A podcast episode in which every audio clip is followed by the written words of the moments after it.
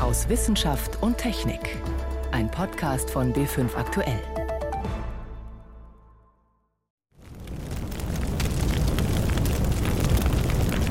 Eine Geräuschkulisse, die für Zerstörung und Tod steht. Bei den Waldbränden in Kalifornien, aber nicht nur dort. Wir fragen, welche Rolle spielt dabei der Klimawandel? Außerdem haben wir unter anderem neue Erkenntnisse zum Genussmittel Kakao. Doch als erstes starten wir in Richtung Mars. Ich bin Ingeborg Hein und begrüße Sie zu unserem Wochenrückblick aus Wissenschaft und Technik. Ab morgen ist das eher geruhsame Leben für den Mars vorbei. Dann soll das Raumfahrzeug InSight landen. Der Name ist Programm, denn erstmals soll der Boden tiefgründig aufgebohrt werden, um sein Innenleben zu erkunden. Erforscht aber wird der rote Planet ja schon lange. Stefan Geier zieht ein Fazit der bisherigen Missionen. Going to Mars is really, really hard. Es ist richtig, richtig schwer, auf dem Mars zu landen. Das hat der wissenschaftliche Direktor der NASA, Thomas Zurbuchen, kurz vor der aktuellen Landung noch einmal betont. Bislang waren nur knapp die Hälfte aller Mars-Missionen erfolgreich. Trotzdem haben wir schon einiges gelernt über unseren kosmischen Nachbarplaneten. Wie sieht der Mars aus? Bilder vom Mars gibt es seitdem in den 1960er Jahren die ersten Sonden vorbeigeflogen sind und fotografiert haben. Inzwischen gibt es sehr detaillierte Karten von der Oberfläche, angefertigt vor allem mit Bildern von zahlreichen Sonden, die den Mars bis heute umkreisen. Diese Landkarten sind vor allem für die Planung von Robotermissionen sehr nützlich. Es ist gut, wenn man weiß, ob man in einer flachen Ebene landet oder auf holprigem, abschüssigem Terrain. Ralf Jaumann, Planetenforscher am Deutschen Zentrum für Luft- und Raumfahrt. Im Gegensatz zur Erde hat der Mars eine sehr alte Oberfläche, gibt uns die Möglichkeit, sehr weit in die Vergangenheit zurückzuschauen, bis zu den Anfängen des Sonnensystems, bis zur Entstehung der Planeten und natürlich auch so weit zurückzuschauen bis zur Entstehung des Lebens. Heute ist der Mars ein kalter und karger Wüstenplanet. Das war aber nicht immer so. Er ist, könnte man sagen, in seiner Entwicklung stecken geblieben im Vergleich zur Erde, die geologisch mit ihren Plattenverschiebungen und Vulkanausbrüchen immer noch sehr aktiv und dynamisch ist. Deshalb gilt der Mars als eine Art Archiv der Planetenentstehung. Gibt es flüssiges Wasser auf dem Mars? Man geht davon aus, dass es zumindest vor langer Zeit mal auf dem Mars geflossen ist. Vor allem die letzten Missionen, darunter der Rover Curiosity, haben dazu viele Erkenntnisse gebracht. Bilder und chemische Untersuchungen des Gesteins. Wir sehen sehr, sehr viele Spuren, die das Wasser auf dem Mars hinterlassen hat. Das sind Flusstäler, das sind ganz, ganz große Überschwemmungen, die es dort gibt. Wir sehen auch Formen von, von Eis, von Gletschern. Aber auf der Oberfläche gibt es kein Wasser. Das würde wegen der dünnen Atmosphäre sofort verdampfen. Umso spektakulärer war die Entdeckung im Sommer dieses Jahres.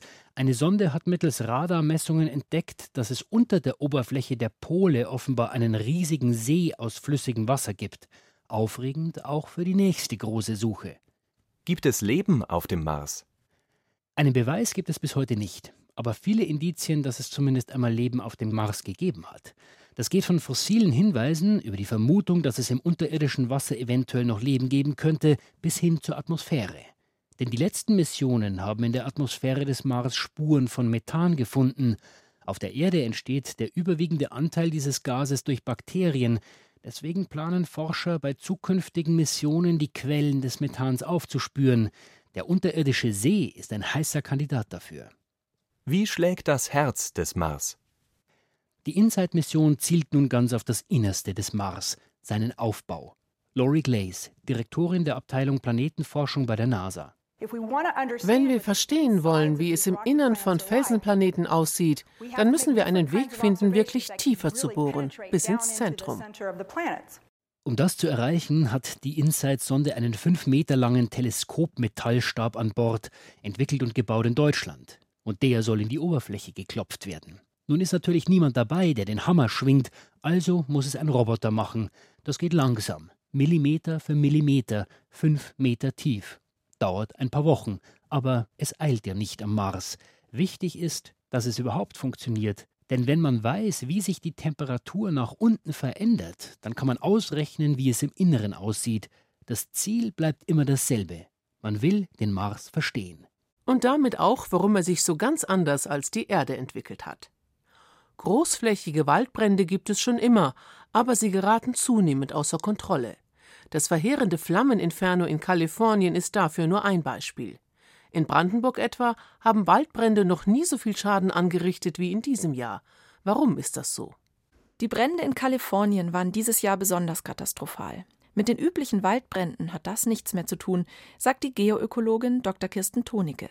Die Wissenschaftler und Feuerwehrleute in Kalifornien, die sind sehr erfahren. Die sind Vorreiter, was Feuermodellierung angeht, was Kommunikation und die Schulung der Bevölkerung angeht. Also das ist wirklich jetzt ein völlig neues, extremes Ereignis, was dieses gut funktionierende System an seine Grenzen geführt hat. Aber was hat diese extremen Feuer ausgelöst, die sogar gut geschulte und gut ausgestattete Feuerwehrleute und Katastrophenmanager an ihre Grenzen führen? Kirsten Tonicke vom Potsdam Institut für Klimafolgenforschung sagt, es war eine Kombination aus verschiedenen Ursachen. Wir haben sozusagen einen Trend in Kalifornien an zunehmenden Sommertemperaturen über die letzten grob 20, 30 Jahre 1,5 Grad mehr. Und dann kommt eine spezielle Konstellation hinzu, eine lange extreme Trockenheit und jetzt zum Ende des Sommers kommen diese speziellen Santa Ana Winde. Das sind diese heißen Wüstenwinde und die sind extrem trocken. Dass heiße, trockene Winde ein Feuer so richtig anheizen, wundert niemanden, der mal eine Ofenklappe aufgemacht hat. Aber nicht nur in Kalifornien waren die Waldbrände dieses Jahr ungewöhnlich, auch in Europa. Zwar ist hier insgesamt nicht mehr Fläche niedergebrannt als in den vergangenen Jahren, aber die Orte, wo es brannte, die haben auch Experten überrascht, in Schweden zum Beispiel oder auch in Deutschland. Alexander Held vom European Forest Institute in Bonn sagt, Zufall ist das nicht. Also wenn Sie die, die Wetteraufzeichnungen anschauen und den mittel- und langfristigen Trend, spielt der Klimawandel insofern eine sehr deutliche Rolle, dass er uns diese Extremwetterlagen verschafft. Der Klimawandel wird uns ohne Zweifel, wenn wir uns die Wetterdaten und den Trend anschauen, diese trockenen Sommerlagen öfter bescheren und damit werden wir uns öfter mit Brandereignissen wie 2018 eben auch bei uns in Deutschland auseinandersetzen müssen. Dem Klimawandel hilflos ausgeliefert sind wir trotzdem nicht, sagt Alexander Held. Zwar bereiten die erhöhten Temperaturen Waldbränden den Zunder und Boden, aber es hängt von vielen weiteren Faktoren ab, ob so ein Brand zum Katastrophenfeuer wird. Die anderen Faktoren sind die Topografie, also ein Feuer brennt bergauf heißer und schneller und mit größerer Flammenlänge als bergab. Wenn Faktor Hangneigung und Faktor Wind in die gleiche Richtung wirken, haben wir schon doppelt so intensives Feuer. Und jetzt kommen wir zu der dritten Zutat, nämlich das Brennmaterial. Wenn wir jetzt als Bewohner dieses Planeten es zulassen, dass wir Brennmaterial dem Feuer zur Verfügung stellen in großen Mengen und in zusammenhängender Form, dann haben wir eine weitere Zutat hinzugefügt zum Katastrophenfeuer. Sprich, die Experten müssen dafür sorgen, dass das Feuer nicht genug zusammenhängendes Brennmaterial findet. Und dazu muss man sich jeden Wald einzeln anschauen. In Amerika arbeitet man oft mit gezielten kleinen Bränden, um kontrolliert brennbares Totholz zu entfernen. Bei anderen Wäldern helfen vielleicht Schneisen besser, um ein Feuer klein zu halten. In wieder anderen Wäldern verhindert die gemischte Zusammensetzung der Baumarten eine größere Katastrophe. Das hätte möglicherweise auch in Brandenburg helfen können, wo es dieses Jahr besonders viel gebrannt hat, sagt Kirsten Tonecke. Das waren größtenteils Monokulturen, die waren alle ungefähr gleich alt. Das waren alles gepflanzte Kiefernwälder. Das waren Flächen, wo die äh, Forstwirtschaft in Brandenburg eben noch keinen Waldumbau machen konnte, weil wenn man den Anteil der Laubbäume erhöht in so einem Waldstück, sinkt auch die Waldbrandgefahr. Die Bodenqualität verbessert sich im Bestand, wird so ein bisschen mehr Feuchtigkeit gehalten und das kann die Feuergefährdung schon reduzieren. Und nicht zuletzt sollte auch jeder Einzelne mithelfen, Waldbrände zu vermeiden. Wenn es in Wäldern oder in Mooren lange nicht geregnet hat, bitte keine Zigaretten wegwerfen und kein Lagerfeuer machen. Denn das kann in Zukunft, wenn es noch wärmer wird, immer schneller zu Bränden führen. Jenny von Sperber über die möglichen Ursachen von sogenannten Megabränden. Sie hören B5 am Sonntag aus Wissenschaft und Technik im Studio Ingeborg Hein. Für das tägliche Schnitzel auf dem Teller werden Tiere in Massenhaltung gezüchtet. Eingesetzt werden dabei zum Beispiel Antibiotika, damit erkrankte Tiere nicht eine riesige Infektionskette im Stall auslösen. Seit 2011 sind es zwar kontinuierlich weniger Medikamente, aber der jahrelange sorglose Verbrauch hat Folgen. Immer mehr Bakterien sind inzwischen resistent und die Antibiotika wirken nicht mehr. Nicht bei kranken Tieren und auch nicht bei kranken Menschen. Das EU-Parlament hat deshalb neue Richtlinien erlassen. Christina Satori. Alois Tenhagen vom Bundesinstitut für Risikobewertung macht eines gleich klar. So ein Hühnchenschenkel landet nie alleine in der Pfanne. Grundsätzlich ist bei frischen Lebensmitteln natürlich immer davon auszugehen, dass auf diesen Lebensmitteln Keime sein können. Manche dieser Bakterien bringen leider noch ein besonderes Talent mit. Sie sind resistent. Das heißt, die Antibiotika, die üblicherweise diese Bakterien bekämpfen, können ihnen nichts anhaben. Bei den Bakterien, die wir auf dem Fleisch finden, wissen wir, dass sie natürlich die Antibiotikaresistenzmechanismen tragen, die wir auch bei den Tieren in den landwirtschaftlichen Beständen sehen. Resistenzen entstehen überall dort, wo Antibiotika in großen Mengen eingesetzt werden, also auch in Tierstellen. Gerade in Großbetrieben werden derzeit oft viele Tiere prophylaktisch behandelt.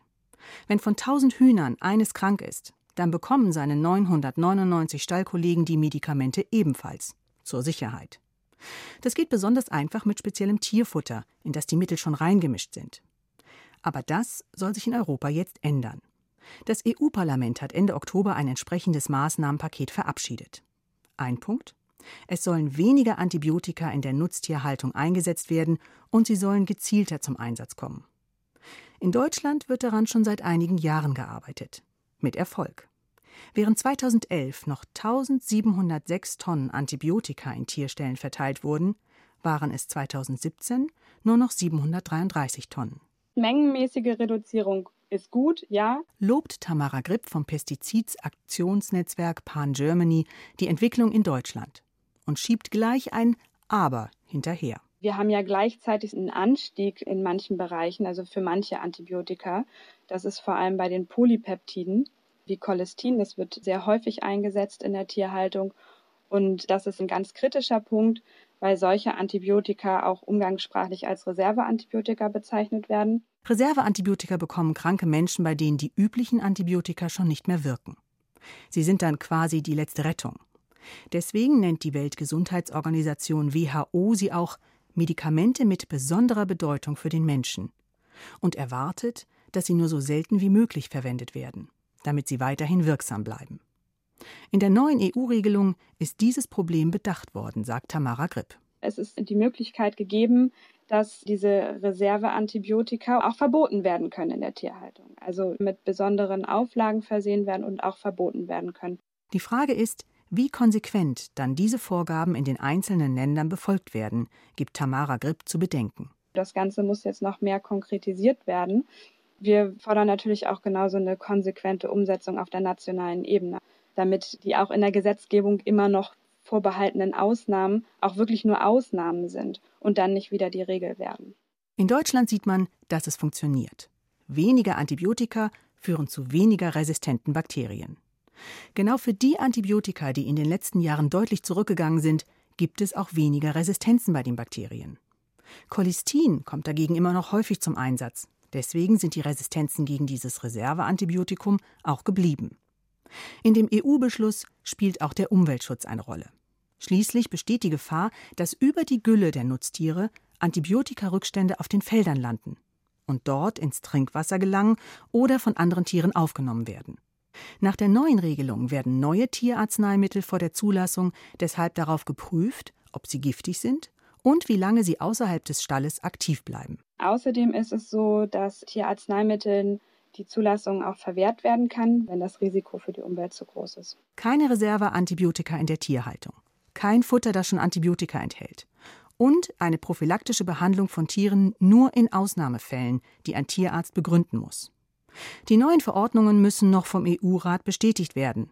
Aber spätestens dann sollten deutlich weniger Antibiotika in europäischen Stellen eingesetzt werden. Denn weniger ist besser. Christine Sartori über Antibiotika in der Nutztierhaltung. Der Name lässt viele erst einmal schmunzeln. Welttoilettentag. Zu Unrecht, denn er macht, so wie in dieser Woche, einmal im Jahr aufmerksam auf lebensbedrohliche Gesundheitsprobleme all der Menschen, die ohne WC leben müssen. Und das sind sehr viel mehr als jene, die sich höchstens überlegen, ob der Klodeckel nun eine Absenkautomatik braucht oder nicht. Beispiel China. Das Land hat schon vor Jahren eine Toilettenrevolution ausgerufen. Aber was ist daraus geworden? So manchen Touristen in China lässt das ratlos zurück. Hocktoiletten ohne Privatsphäre, oft ohne Trennwände und ohne Türen. Dafür mit beißenden Gerüchen. Kein Wasserhahn, keine Seife, kein Klopapier. Und wenn es Klopapier gibt, kommt es in den überfüllten Eimer, weil die Kanalisation das nicht schafft. Toilettenszenen aus China.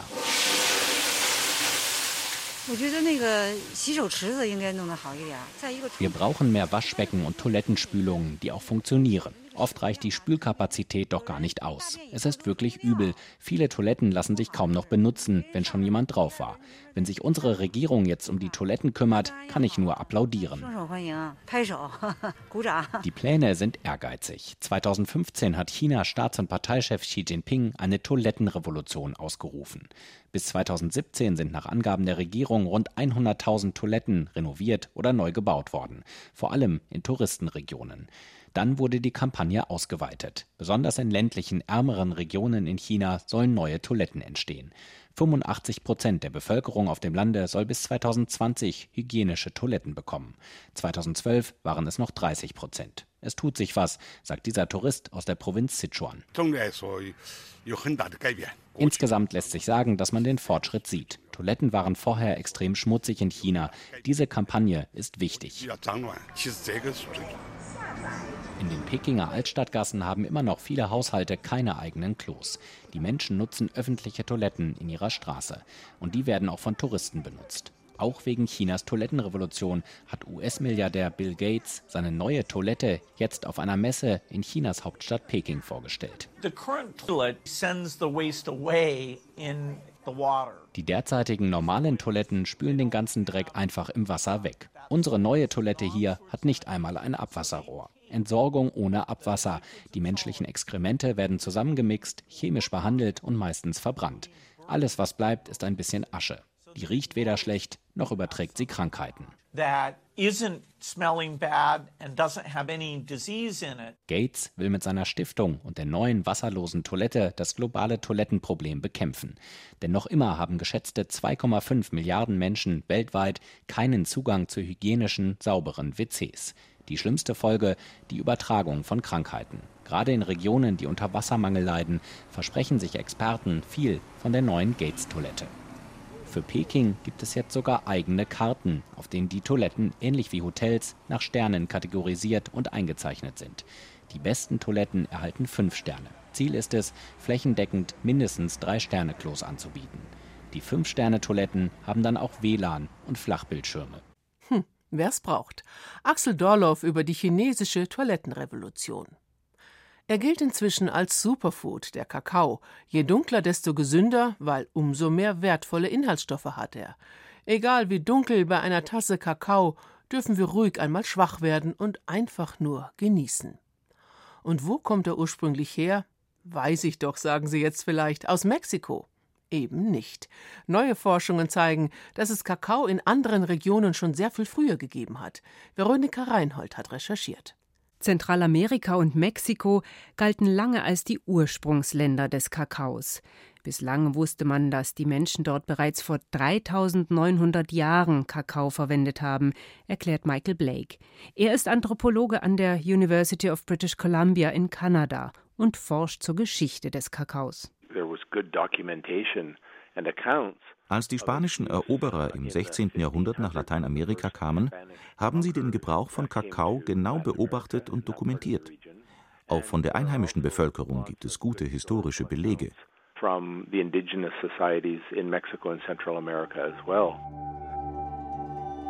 Früher lebten dort die Maya und die Olmeken. Für sie hatte der Kakao einen fast göttlichen Status. Es war lange ein elitäres Produkt, das die Menschen hauptsächlich als Getränk zubereiteten. Kaum vergleichbar mit unserer heutigen Trinkschokolade, sagt Andrea Durri, Kuratorin des Kölner Schokoladenmuseums. Da kam dann Vanille hinein, da kam Zimt hinein, da kam Pfeffer hinein. Das waren alles Statussymbole und die hat man alle in einem Getränk dann vielleicht gereicht im privaten Rahmen, wenn man Besuch bekam als adlige Frau zum Beispiel. Muss vielleicht nicht unbedingt geschmeckt haben, aber war auf jeden Fall teuer alles. Die Maya bewahrten ihre Kakaogetränke oft in Gefäßen auf, die charakteristische Ausgießer hatten. Genau solche haben Forscher schon vor längerer Zeit auch in Südamerika gefunden. Deshalb begannen Anthropologe Blake und sein Team nach weiteren Beweisen für Kakao zu suchen, an der ecuadorianischen Ausgrabungsstätte in Santa Ana la Florida. Diese Städte bewohnten Mitglieder der sogenannten Mayo-Chinchipe-Kultur vor rund 5500 Jahren.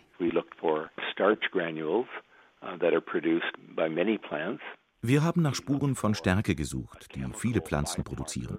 Wir haben auch nach dem sogenannten Biomarker Theobromin geschaut, der aktive Bestandteil von Kakao, der ihn so bitter und anregend macht.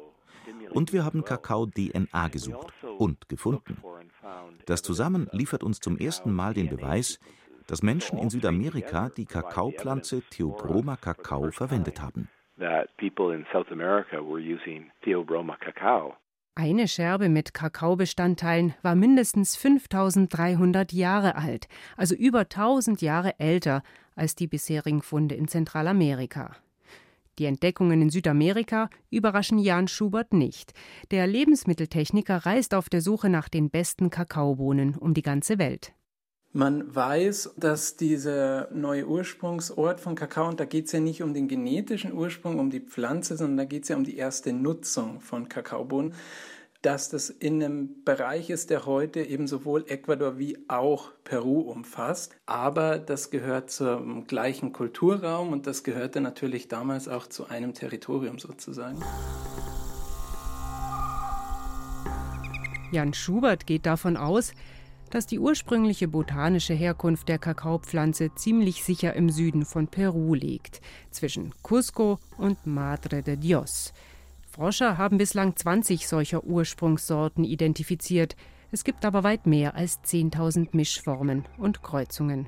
Aber von dort aus weiterentwickelt haben verschiedene Kulturen dann Kakaos mitgenommen und die hatten manchmal, davon geht man aus, bestimmte Vorlieben. Das heißt zum Beispiel von dort in Cusco hat sich der Kakao dann Richtung Norden, Richtung heutzutage ecuadorianische Grenze ausgebreitet.